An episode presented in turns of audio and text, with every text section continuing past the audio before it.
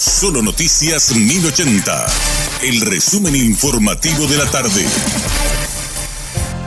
Hola, soy Richard Toñanes y este es el resumen informativo de la tarde. La fiscal María Estefanía González citó para declarar a los frentistas en el marco de la carpeta abierta para investigar las obras inconclusas del Metrobús. Los testigos fueron notificados para declarar a partir de este viernes en la causa en la cual está procesado el exministro de Obras Públicas Ramón Jiménez Gaona.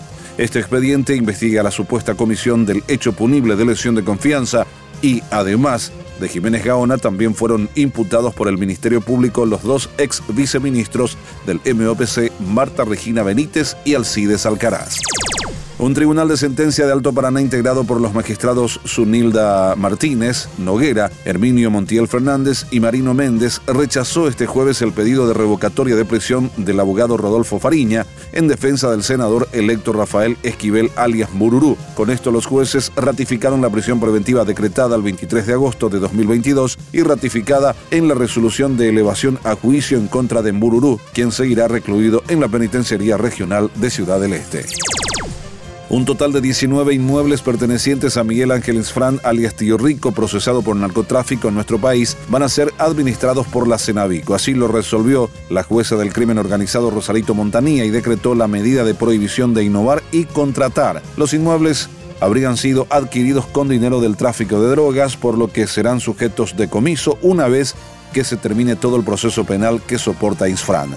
La magistrada también ratificó que el procesado deberá seguir privado de su libertad en la cárcel militar de Viñascue.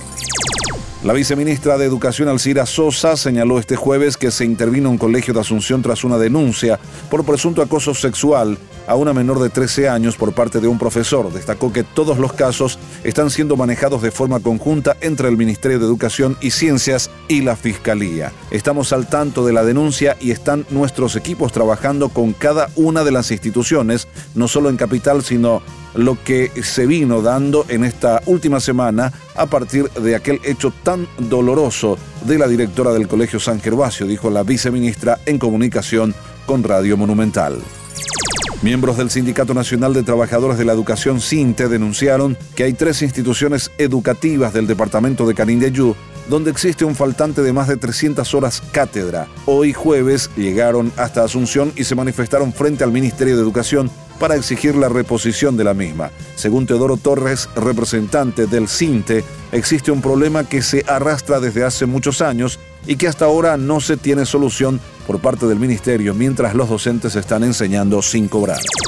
La fiscal Diana Gómez inició un proceso penal contra el comerciante libanés Rami Halawi, de 39 años, sindicado de cometer un hecho punible contra el patrimonio, estafa, Alawi quedó a disposición del juzgado de garantías. El caso fue comunicado al fiscal de Asuntos Internacionales del Ministerio Público, Manuel Doldán, considerando que el imputado es un ciudadano extranjero. Varias personas que también alegaron ser víctimas de estafa por parte del libanés lo reconocieron, incluyendo el denunciante en el presente caso. Este fue nuestro resumen informativo. Te esperamos en una próxima entrega. La información del día aquí, en Solo Noticias 1080.